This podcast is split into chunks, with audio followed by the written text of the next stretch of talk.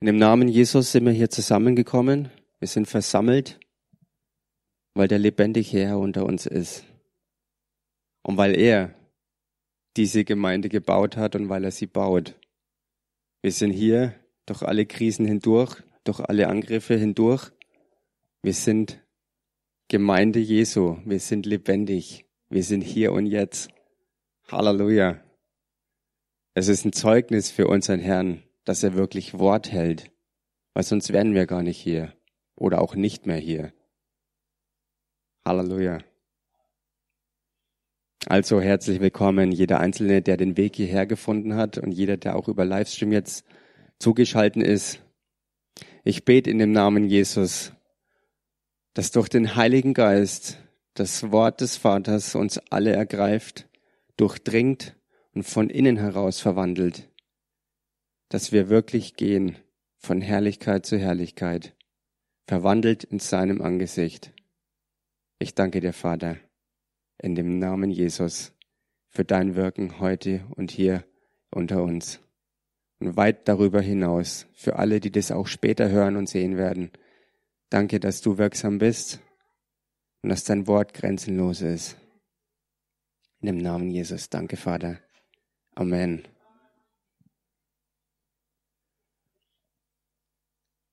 Ja. Ich soll fortfahren,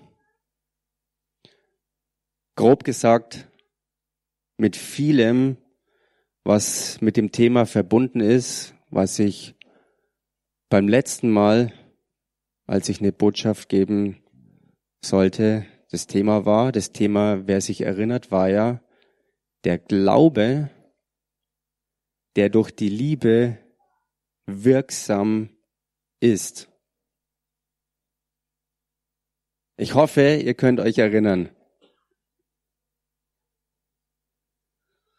Für alles Weitere kommt jetzt Bewässerung. Halleluja. Danke, Vater. Und ich möchte zunächst mal einsteigen in ein mächtiges Werkzeug und eine, eine starke Grundlage, dass dieses Wort, was ja im Galaterbrief steht, Kapitel 5, Vers 6, wo das ja geschrieben ist, der Glaube, der durch die Liebe wirksam ist, ist das, was vor dem Herrn zählt, ist das, was vor dem Herrn wohlgefällig ist, ist das, um was es geht. Was er tun will hier auf der Erde und durch uns, mit uns, für uns. Und wir für ihn und mit ihm und auf ihn hin. Eine Grundlage, ein Werkzeug, um das hervorzubringen, steht im zweiten Korintherbrief. Lasst uns deshalb mal alle aufschlagen. Und es ist gut, dass wir es auch mitlesen, dass wir es uns vor Augen führen und dass wir es auch durch das Gesprochene, durch unsere Ohren aufnehmen. Also durch alle Kanäle, die Gott uns gegeben hat, dass wir Gottes Wort Zugang gewähren zu uns, zu unserem Herz, zu unserem Leben, zu unserem Innersten. Halleluja. 2. Korintherbrief Kapitel 10.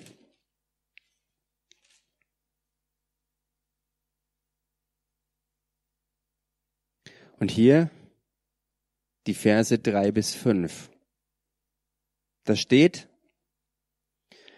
denn obgleich wir im Fleisch wandeln, also gemeint ist hier nicht fleischlich wandeln, sondern im Fleisch, das heißt mit unserem natürlichen Körper, ist ein Unterschied, dass man das nicht verwechselt. Nur weil wir einen natürlichen Körper haben, heißt es noch lange nicht, dass wir auch fleischlich wandeln.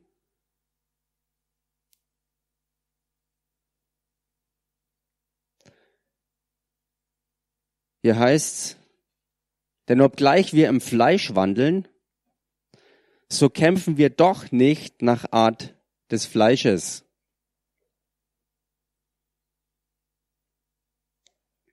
Und hier ist die Rede vom Kampf. aber eben kein natürlich weltlicher Kampf. Apostel Paulus beschreibt es hier das eben ganz deutlich, eben nicht nach Art des Fleisches, nicht nach der Natur des gefallenen alten Menschen.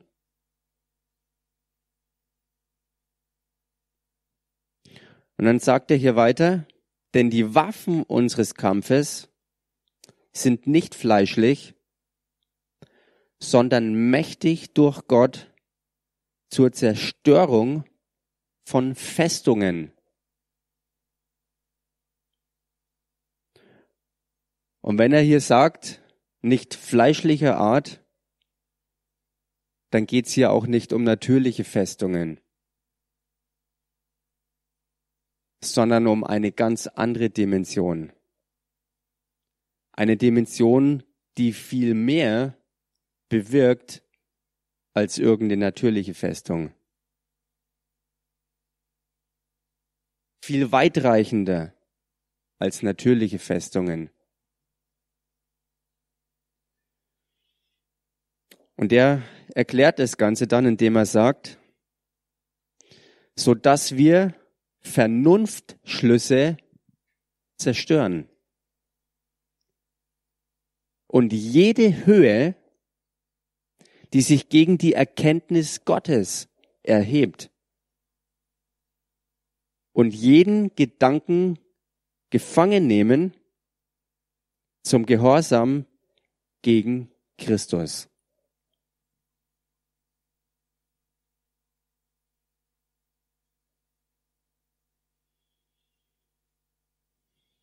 Der Glaube soll ja durch die Liebe wirksam werden. Beides ist uns geschenkt. Wir haben, indem wir eine neue Schöpfung geworden sind, Liebe und Glaube als Frucht des Geistes in uns. Oder lasst es mich so ausdrücken. Glaube und Liebe sind in uns aber sie sollen als Frucht auch erkennbar werden in unserem äußeren Leben. Beides ist da, weil es Bestandteil unseres neuen Wesens ist. Gott ist die Liebe und er hat seine Liebe durch seinen Heiligen Geist ausgegossen in unser Herz. Das ist Realität, wenn wir von neuem geboren sind. Wenn wir Jesus Christus persönlich durch unsere eigene Herzensentscheidung als Herrn und Retter angenommen haben und ihn eingeladen haben, in unser Leben reinzukommen. Und das auch wirklich zu sein. Retter und Herr.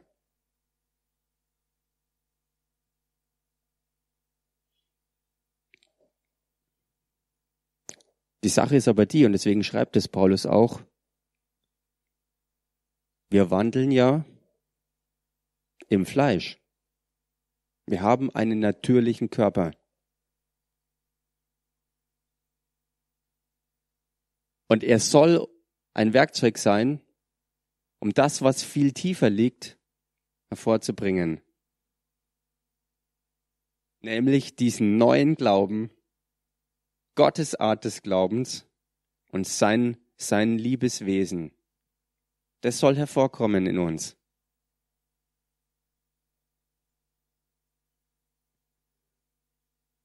Aber dass das geschieht, dazu braucht's diesen guten Kampf. Diesen guten Kampf des Glaubens, wie es an einer anderen Stelle heißt. Und dazu gibt's Waffen. Gott weiß ja, wie es uns geht hier auf der Erde. Er hat sie geschaffen und er weiß, was mit der Erde passiert ist. Deshalb hat er Jesus geschickt.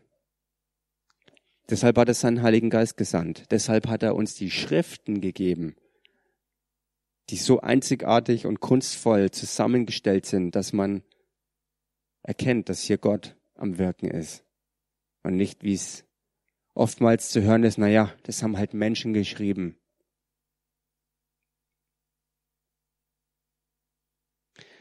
Uns sind Waffen anvertraut, die nicht natürlich sind. Also kein natürliches Messer, keine natürliche Pistole, keine natürliche Rakete oder was auch immer.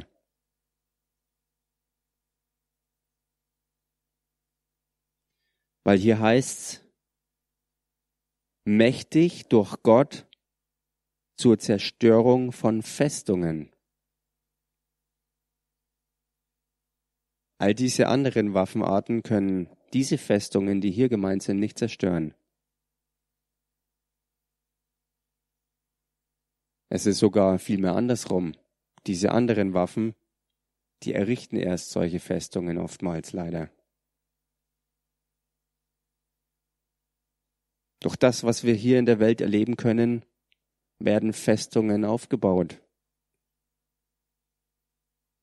Weil Angst gesät wird durch diese Dinge. Angst, dass Angst die Herrschaft bekommt und dass wir aus Angst zu Dingen getrieben sind, die mit Glauben und Liebe Gottes überhaupt nichts zu tun haben. Wo wir gelähmt werden, wo wir in Panik getrieben werden, Dinge zu tun, die Gott hasst. Weil er die Liebe ist und er will diese Dinge eigentlich überhaupt nicht sehen.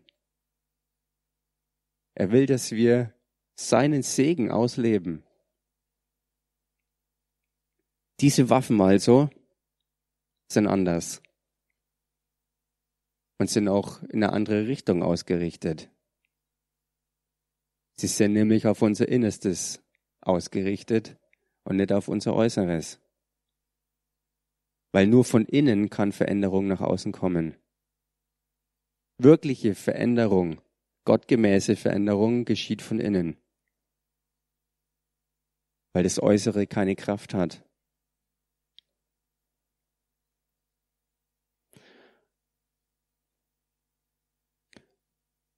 Festungen also, und es wird hier tiefer erklärt, was damit gemeint ist, Vernunftschlüsse. In der Fußnote steht dabei Berechnungen und klug erdachte Anschläge. Und es sind wir genau dabei. Diese weltlichen Waffen werden in den Händen böser Leute dazu gebraucht, klug erdacht Anschläge auszuführen.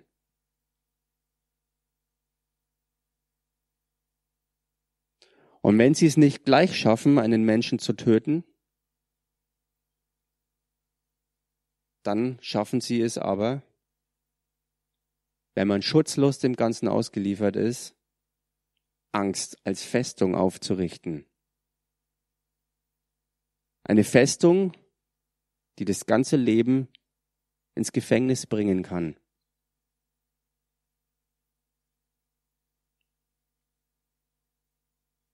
Manche sind sich dessen vielleicht bewusst, dass sie im Gefängnis sitzen und wissen nicht, wie sie wieder rauskommen. Und manche wissen es nicht einmal, dass sie ins Gefängnis gebracht wurden und wundern sich, warum ihr ganzes Leben nicht durch Liebe und echten Glauben geprägt ist. Dass sie nicht in Freiheit, in Liebe, in Kraft ihr Leben leben können, sondern alles Mögliche damit füllen.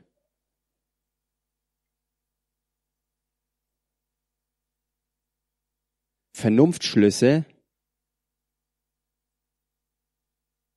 die aus Angst herrühren. Verstandesgedanken, Konstrukte, wo man Lügen des Teufels angenommen hat,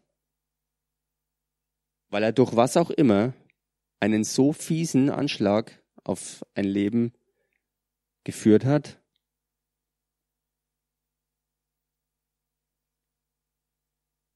dass man, dass man eigentlich natürlich gesehen gar keine Chance hat, dem zu entgehen.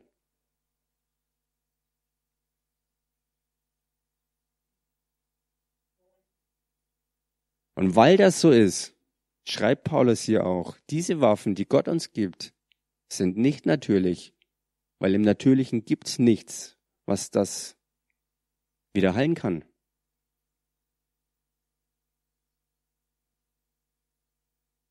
Es ist allein die Kraft der Wahrheit im Wort Gottes. Allein diese Salbung des Heiligen Geistes, die in Einheit mit dem Wort Gottes in unser Leben kommt, um diese Festung von Angst niederzureißen. Und Angst kann sich in ganz, ganz vielen unterschiedlichen Gesichtern zeigen.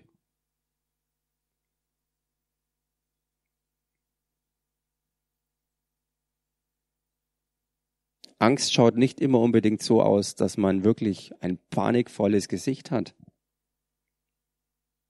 Angst kann auch sich zeigen, indem man versucht, immer irgendwie gut drauf zu sein, um zu verbergen, dass es einem total schlecht geht. Weil man sich schämt für das, was man vielleicht erlebt hat. Weil man sich schämt für das, was man vielleicht getan hat.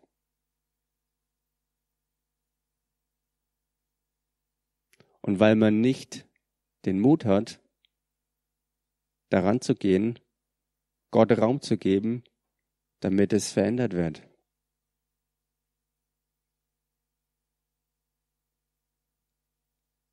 Halleluja.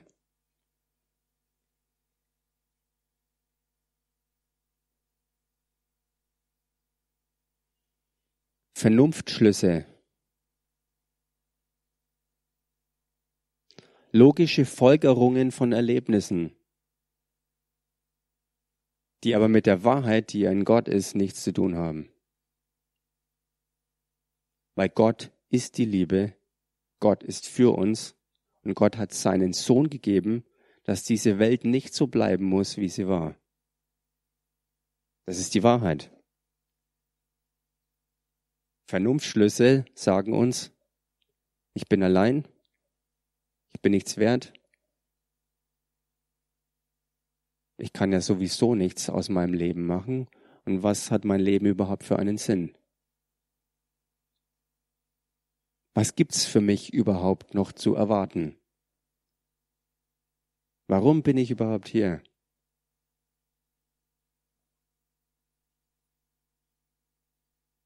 Vernunftschlüsse. Gesteuert und kontrolliert durch Lügen, die der Feind gestreut hat, durch Waffen, die er gebraucht hat.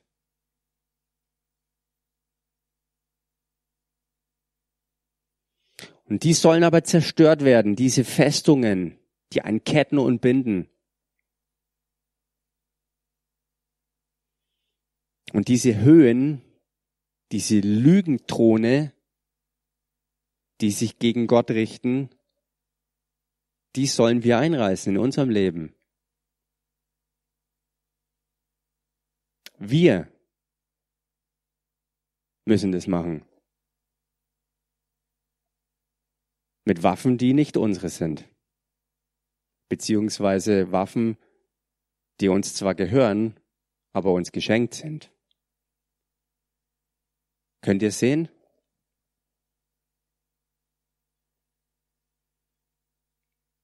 Alles, was sich gegen die Erkenntnis Gottes erhebt und was unser Denken einnimmt, das müssen wir niederreißen. Und niederreißen heißt nicht streicheln und bitten, hey komm, verschwinde mal, sondern niederreißen heißt, wie es Wort meint, niederreißen. Eine andere Bibelstelle drückt so aus, Gewalttuende reißen das Himmelreich an sich. Das ist nichts anderes wie die Umsetzung von dem, was wir hier lesen können. Festungen, Vernunftschlüsse niederreißen. Alles, was sich gegen die Erkenntnis Gottes erhebt, niederreißen. In uns. Du kannst es nicht für jemanden anderen tun, du kannst es nur für dich selber tun. Gott kann dich zwar gebrauchen, im Einsatz bei anderen, um das vielleicht in Gang zu bringen, aber vollenden und wirklich ausführen kann es nur jeder für sich selber. Und dazu ist uns das Wort gegeben. Halleluja.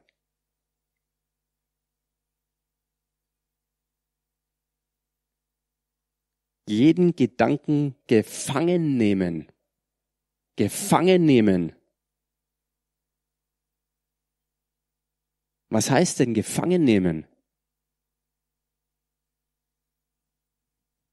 Gefangen nehmen heißt gegen Widerstand etwas packen und ergreifen.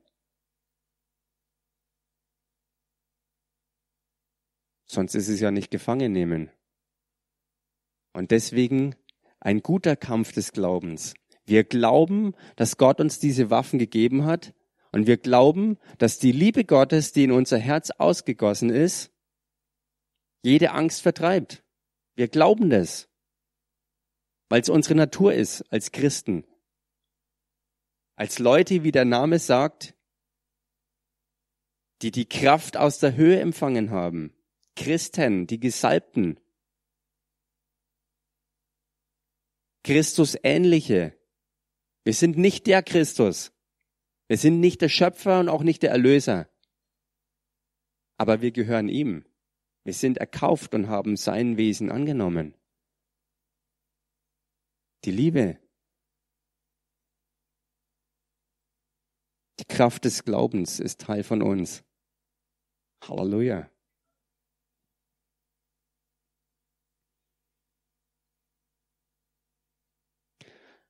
Ein ganz, ganz starkes Werkzeug, was absolut notwendig ist, dass wir Glaube und Liebe Raum geben können.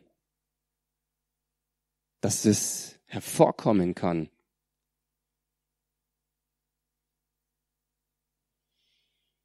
Ansonsten sind wir wie Hamster im Hamsterrad. Wir laufen und laufen und laufen und kommen nie weiter. Gefangen in einem Kreislauf, wo der Ausweg eigentlich ganz einfach ist. Einfach aussteigen. Und eben nicht mehr dieselbe Richtung weiterrennen. Schauen auf Gott und sein Wort, hören auf seine Stimme, folgen seiner Leitung.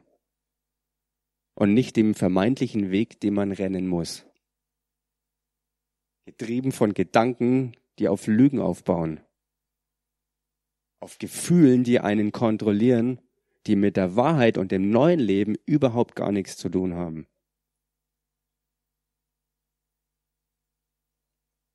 Halleluja. Es ist die gute Nachricht. Weil wenn wir aufgefordert werden, das zu machen, dann nicht deshalb, weil es theoretisch das Notwendige wäre,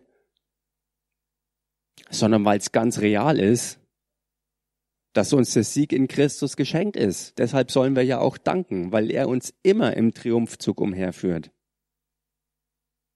Von seiner Seite aus führt er uns in Christus Jesus im Triumphzug.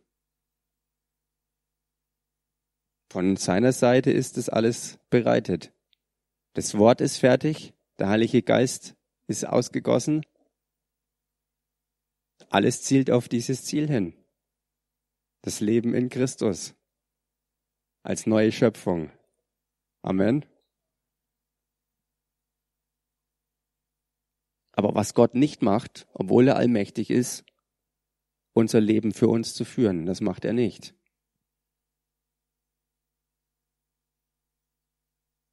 Geht auch gar nicht, weil unser Leben ist auf Beziehung ausgerichtet, weil wir keine Roboter sind, die einfach nur programmiert werden und automatisch alles machen. Wir haben einen freien Willen. Und Gott will, weil er die Liebe ist, auch aus freien Stücken die Liebe teilen. Er ist Person, wir sind Person und wir sollen in Liebe leben. Wir sollen aus Glauben das Himmlische auf der Erde hervorbringen.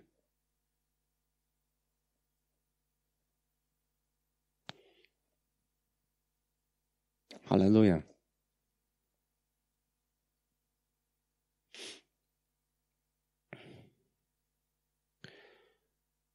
Jeder kennt Psalm 91 oder viele. Lasst uns ganz kurz mal da reingehen.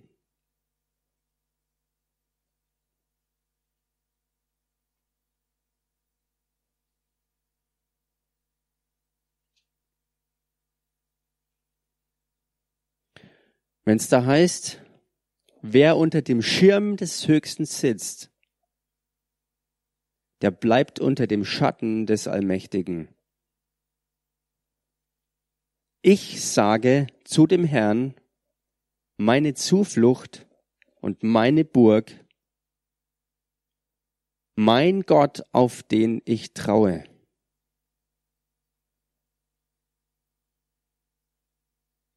Ja, er wird dich retten vor der Schlinge des Vogelstellers und vor der verderblichen Pest. Er wird dich mit seinen Fittichen decken und unter seinen Flügeln wirst du dich bergen. Seine Treue ist Schirm und Schild. Du brauchst dich nicht zu fürchten vor dem Schrecken der Nacht, vor dem Pfeil, der bei Tag fliegt vor der Pest, die im Finstern schleicht, vor der Seuche, die am Mittag verderbt, ob tausend fallen zu deiner Seite und zehntausend zu deiner Rechten, so wird es doch dich nicht treffen.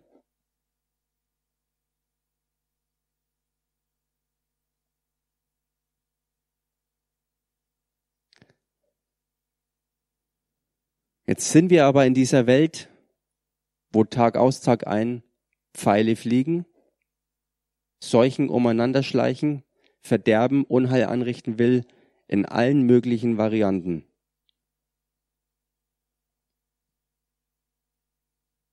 Und obwohl Gott das als Zusage gemacht hat und weil das sein Plan ist, trifft's uns leider oftmals ohne diese Zusage, ohne diesen Schutz, weil wir uns dessen gar nicht bewusst waren, dass es dieses Wort gibt und dass es für uns wirksam ist und dass wir es auch anwenden können, damit sich das auch zeigt. Mit anderen Worten, das Wort kommt zu spät und Dinge sind geschehen in unserem Leben. Und das, was hier eine Verheißung ist, ist eben nicht da gewesen, als wir es gebraucht haben. So die natürliche Denkweise, so unser ganz normales seelische Empfinden und unser Problem, das wir haben als Menschen, weil wir einen natürlichen Körper haben, der Teil dieser alten gefallenen Welt ist, wo Waffen, die weltlich sind, eben solche Sachen anrichten können, dass wir kein Vertrauen zum Herrn haben, dass wir durch Angst gesteuert sind, dass wir nicht diesen Segen des Schutzes und der total wohligen, innigen Gemeinschaft mit dem Herrn absolut ausleben.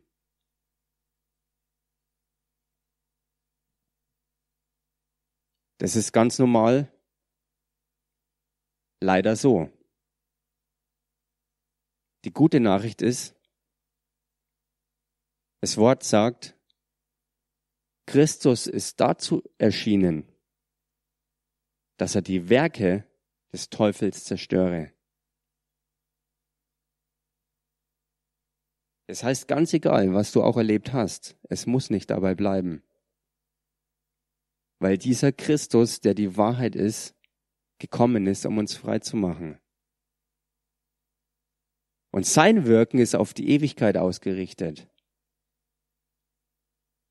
Seine Realität, seiner Natur zielt auf das ultimative Ewige ab. Und das, was wir erlebt haben, ist schon vorbei. Ist vergangen und überall, wo er Zutritt kriegt in unserem Leben, hat es auch keine Bedeutung mehr. Das ist das Gute. Und da zeigt sich die Wirksamkeit der Art der Waffen, von der Paulus spricht. Weil Christus wirklich unser Retter ist. Und wenn wir das bekennen, dann ist es die Wahrheit. Er ist der Retter. Er ist der Herr, in dessen Herrschaft wir gut aufgehoben sind. Weil er zu unserem Schutz ist. Weil er zu unserem Segen ist. Seine Herrschaft ist eine Liebesherrschaft und keine Tyrannei, die uns ausbeutet und kaputt machen will, damit sich anders jemand anders größer fühlt.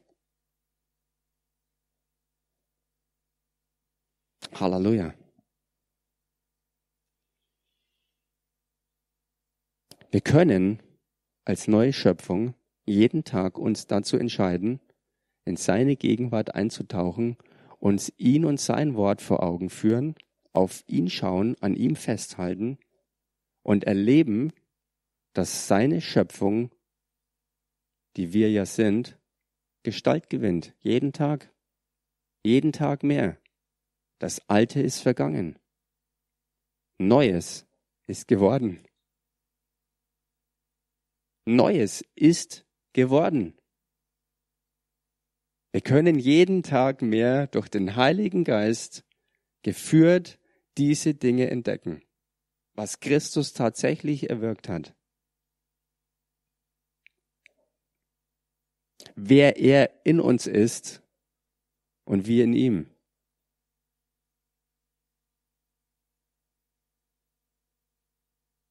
Halleluja.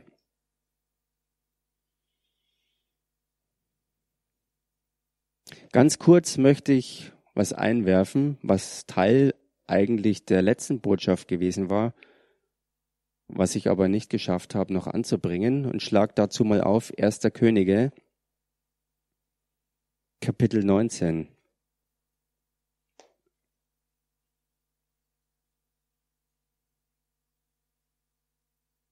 Da heißt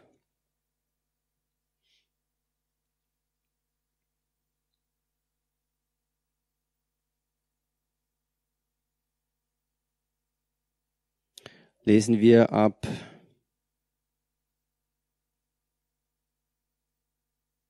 ja, lesen wir ab Vers 1.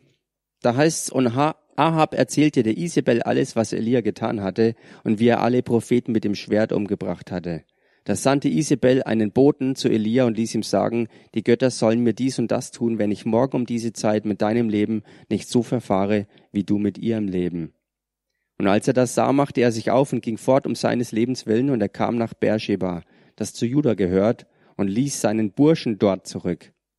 Er selbst aber ging hin in die Wüste, eine Tagereise weit, und er kam und setzte sich unter einen Ginsterstrauch, und er erbat für sich den Tod und sprach, es ist genug. So nimm nun, Herr, mein Leben. Denn ich bin nicht besser als meine Väter. Und er legte sich und schlief ein unter dem Ginsterstrauch, und siehe, ein Engel führte ihn an und sprach zu ihm, er rührte ihn an und sprach zu ihm, steh auf und iss. Und als er sich umsah, siehe, da war bei seinem Kopf ein auf heißen Steinen gebackener Brotfladen und ein Krug Wasser. Und als er gegessen und getrunken hatte, legte er sich wieder schlafen.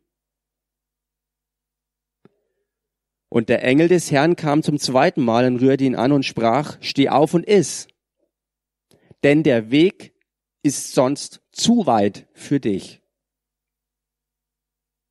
Und er stand auf und aß und trank, und er ging in der Kraft dieser Speise 40 Tage und 40 Nächte lang bis an den Berg Gottes, den Horeb. Soweit mal. Was hat es mit unserem Thema zu tun? Glaube und Liebe. Vernunftschlüsse zerstören.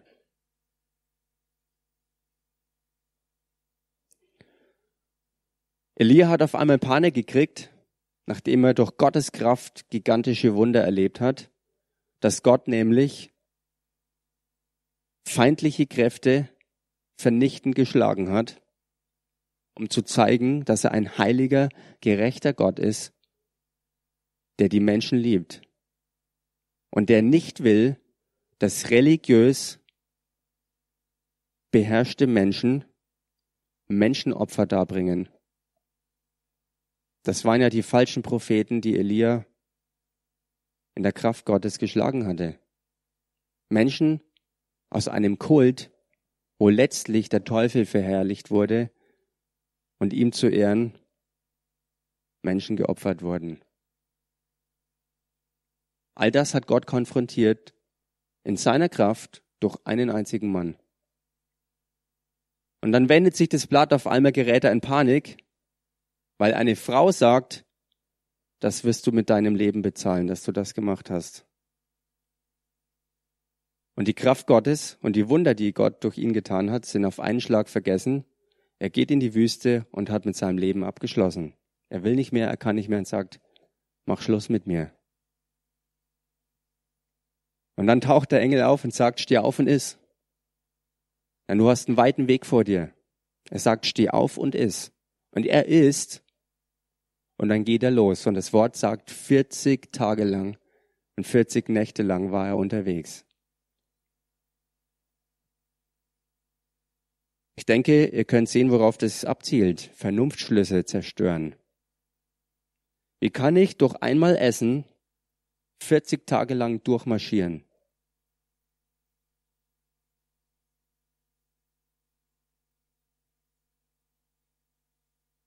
Geht gar nicht.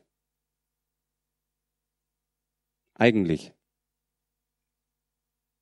Aber der Engel sagt ihm, steh auf und iss.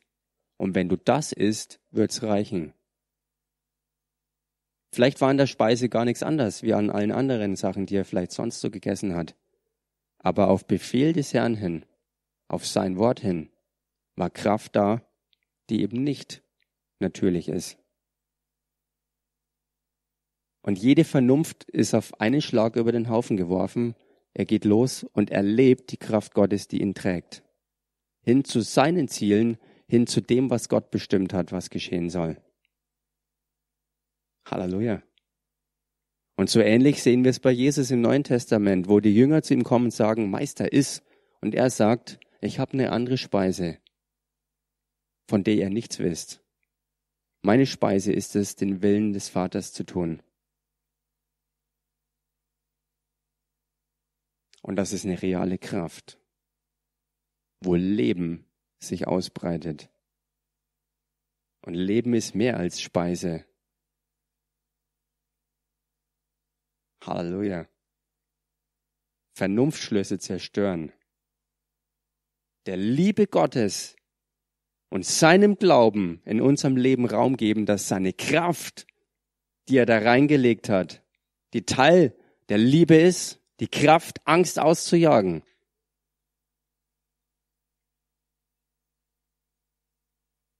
Die Kraft, diese Tyrannei der Herrschaft von Angst zu brechen. Halleluja. Diese Angst, nicht geliebt zu sein, diese Angst, nie irgendwas zu machen, was Sinn macht, diese Angst überhaupt total sinnlos, selber an sich zu sein. All das sind Lügen. Denn wir sind so kostbar, dass es das Leben unseres Schöpfers selbst gekostet hat. So kostbar. Und so sinnvoll ist unser Leben, weil es für die Ewigkeit ist, dass er uns erschaffen und erkauft hat durch sein eigenes Blut, in dem Leben ist. Halleluja. Angst, den Mund aufzumachen und die Wahrheit auszusprechen. Angst, sich überhaupt unter Menschen zu begeben vielleicht. Weil irgendwas geschehen ist, was einen die Schamröte ins Gesicht treibt. Ob man selber Übles erlebt hat oder selber Übles getan hat, was man dann zutiefst bereut und nicht weiß, wie man damit fertig wird. Letztlich spielt es keine Rolle, was es ist. Aber diese feindliche Herrschaft, die soll zerstört werden. Und das machen wir mit dem Wort und mit der Kraft des Heiligen Geistes, wo wir uns nach ihm ausstrecken, weil er uns sich nach weil er sich nach uns ausstreckt und immer anklopft. Und wir entscheiden, ob wir dieser Liebe Raum geben und gemäß dem, wer wir wirklich sind, handeln oder nicht. Ob wir Demut Raum geben, echter Demut und sagen, Herr, du bist die Wahrheit, du bist der Größere, du weißt es, du kannst es und ich gebe mich dir einfach hin. Ich bin ein Gefäß in deiner Hand. Mach mit mir, was du willst. Ich glaube dir, dass du gut bist. Weil du hast gegeben, wo alle anderen alles von mir genommen haben. Du hast mich geliebt, wo andere mich gehasst haben. Du hast mich gesegnet, wo andere mich verflucht haben. Du hast mir vergeben, wo ich schuldig geworden bin. An dir, an anderen und an mir selber. Halleluja. Gott ist so gut. Und er führt uns aus diesem Gefängnis raus. Und lasst uns dazu nochmal eine Begebenheit anschauen. Und zwar Lukas 7, Vers 36. Und damit komme ich dann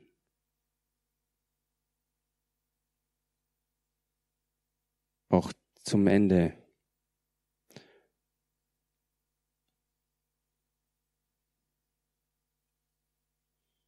Lukas 7. Und zwar die Verse 36 bis 50, das lese ich jetzt nicht alles vor. Aber was ich hier ansprechen will, ist die ganze Thematik von der Salbung Jesu. Und hier heißt in dieser Seite, Vers 36, es bat ihn aber einer der Pharisäer, mit ihm zu essen. Und er ging in das Haus des Pharisäers und setzte sich zu Tisch. Und dann heißt's, und das ist wirklich bemerkenswert, und siehe, das heißt volle Aufmerksamkeit, ergreift das, kriegt das, versteht das. Eine Frau war in der Stadt, die war eine Sünderin. Also das Wort selbst stellt uns da jemanden vor, und er nimmt kein Blatt vor den Mund und er sagt ganz klar und deutlich, sie war eine Sünderin. Punkt. Die Liebe und die Weisheit Gottes redet hier. Als sie hörte, dass er, also Jesus, in dem Haus des Pharisäers zu Gast war, da brachte sie ein Alabasterfläschchen voll Salböl und sie trat hinten zu seinen Füßen und weinte und fing an, seine Füße mit Tränen zu benetzen. Und sie trocknete sie mit den Haaren ihres Hauptes, küsste seine Füße und salbte sie mit der Salbe. Als aber der Pharisäer, der ihn eingeladen hatte, das sah, sprach er bei sich selbst, wenn dieser ein Prophet wäre, so wüsste er doch, wer und was für eine Frau das ist, die ihn anrührt, dass sie eine Sünderin ist. Da antwortete Jesus und sprach zu ihm, Simon, ich habe dir etwas zu sagen. Er sprach, Meister, sprich. Ein Gläubiger hatte zwei Schuldner, der eine war 500 Dinare schuldig, der andere 50. Da sie aber nichts hatten, um zu bezahlen, schenkte er es beiden. Sage mir, welcher von ihnen wird nun am meisten lieben? Simon aber antwortete und sprach, ich vermute der, dem er am meisten geschenkt hat. Und er sprach zu ihm, du hast richtig geurteilt. Und dann sagte er ihm ins Gesicht, was diese Frau mir getan hat, hast du mir nicht getan. Er war ein Pharisäer und sie wurde als Sünderin vorgestellt.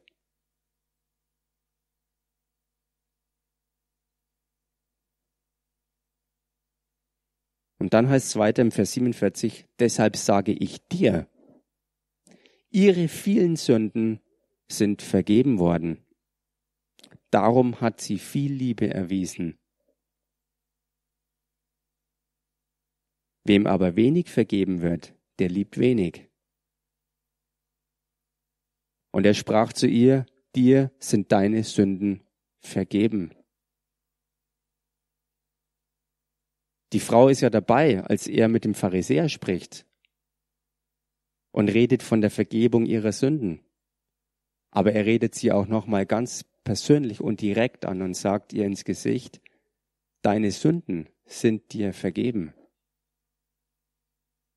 Er fängt an, weil das Wort selbst ist Jesus und die Schriften sind durch ihn und auf ihn hin geschrieben. Und er stellt sie vor als Sünderin. Aber er ist da nicht stehen geblieben, sondern hat ihr gesagt, wegen dem, was er selber tun würde und wegen dem, wie sie in ihrem Herzen darauf reagiert, dass sie ihn liebt und dass sie sich vor ihm demütigt und ihn erkennt als den, der es gut mit ihr meint und der was Gutes für sie hat, dass ihre ganze Schuld bezahlt ist und weggenommen ist.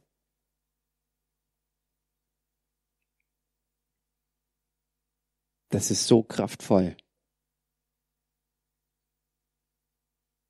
Und was sagt das uns heute? Jesus hat unsere Schuld weggenommen. Wir brauchen uns nicht mehr davor schämen, was wir uns alles aufgeladen haben.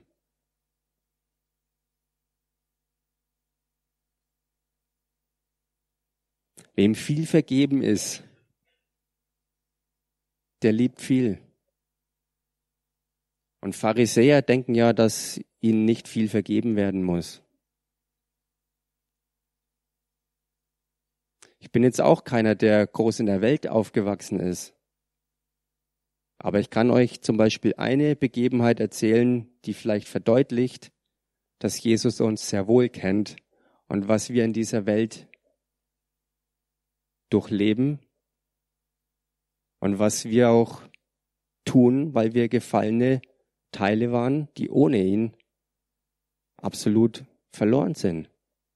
Ausgeliefert dem Wehen und dem Treiben der Herrschaft der Angst und des Zornes, der Wut, des Hasses, der Selbstsucht, der Überheblichkeit, was auch immer. Ich bin mit meinem Papa in einen ziemlichen Krieg gekommen. Es ist schon viele Jahre her und ich weiß gar nicht mehr, wann das war. Jedenfalls hat er es geschafft, mich so zu reizen, dass ich voller Schmerz und voller Wut ein Messer geholt habe und ihn bedroht habe damit. Ich habe es ihm auf die Brust gesetzt und hatte Tränen in den Augen und habe ihn angeschrien.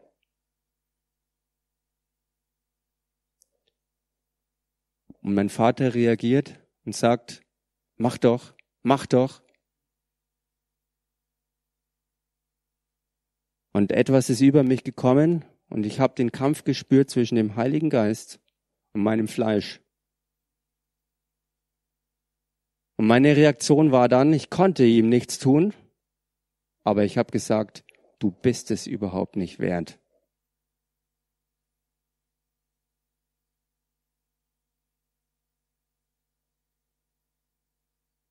Und wenn Gott sagt, dass man die Eltern ehren soll, um ein langes Leben zu haben, dann könnt ihr euch vorstellen, was das für mich bedeutet, wenn ich da mal tiefer drüber nachdenke. Ganz egal, was es war, was mich angestachelt hat. Aber die Tatsache, dass ich wie die Welt reagiert habe, zeigt mir, dass es Jesus absolut vollkommen notwendig gemacht hat, dass er für mich bezahlt hat damit ich losgekauft werde von der Herrschaft der Sünde, von der gefallenen alten Natur.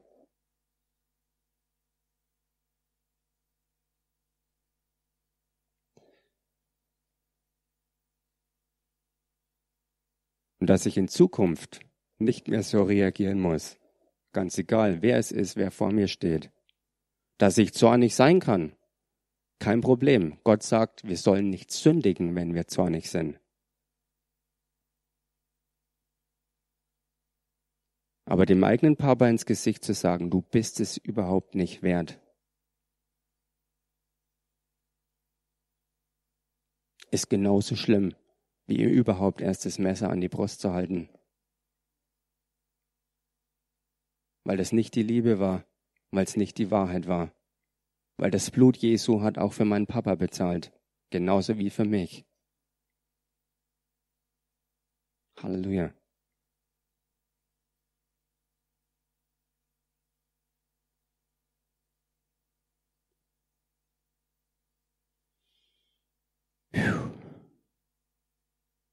Und Jesus sagt,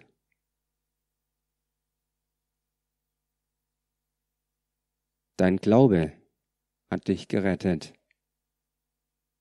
Geh hin in Frieden.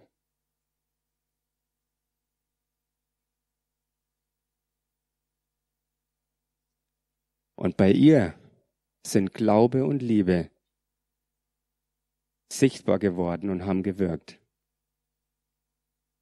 Und zwar so gewirkt, dass an einer anderen Stelle, in einem anderen Zusammenhang, ich kann es euch kurz noch sagen, dass ihr es euch selber durchlest. Matthäus 26, 6 bis 13, Markus 14, 3 bis 9, Johannes 12, 1 bis 8 und 9 bis 11. Da ist auch die Salbung Jesu beschrieben in einem interessanten anderen Blickwinkel, aber ich habe keine Zeit mehr darauf einzugehen. Das sagt Jesus, wo auch immer auf dieser Erde das Evangelium verkündigt wird, da wird auch von dem geredet werden, was diese Frau mir getan hat. Halleluja. Amen.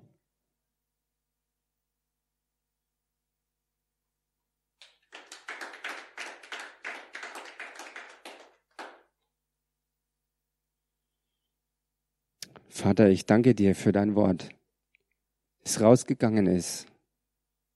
Und ich danke dir, dass es weite Kreise ziehen wird, dass Menschenleben verändert werden,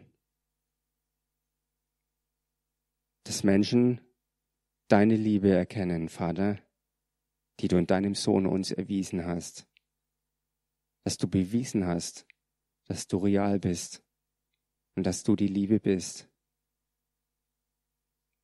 und dass du uns willst, dass wir in dir die Ewigkeit sehen, ein neues Leben ohne Ende. Danke, Vater, in dem Namen Jesus. Amen.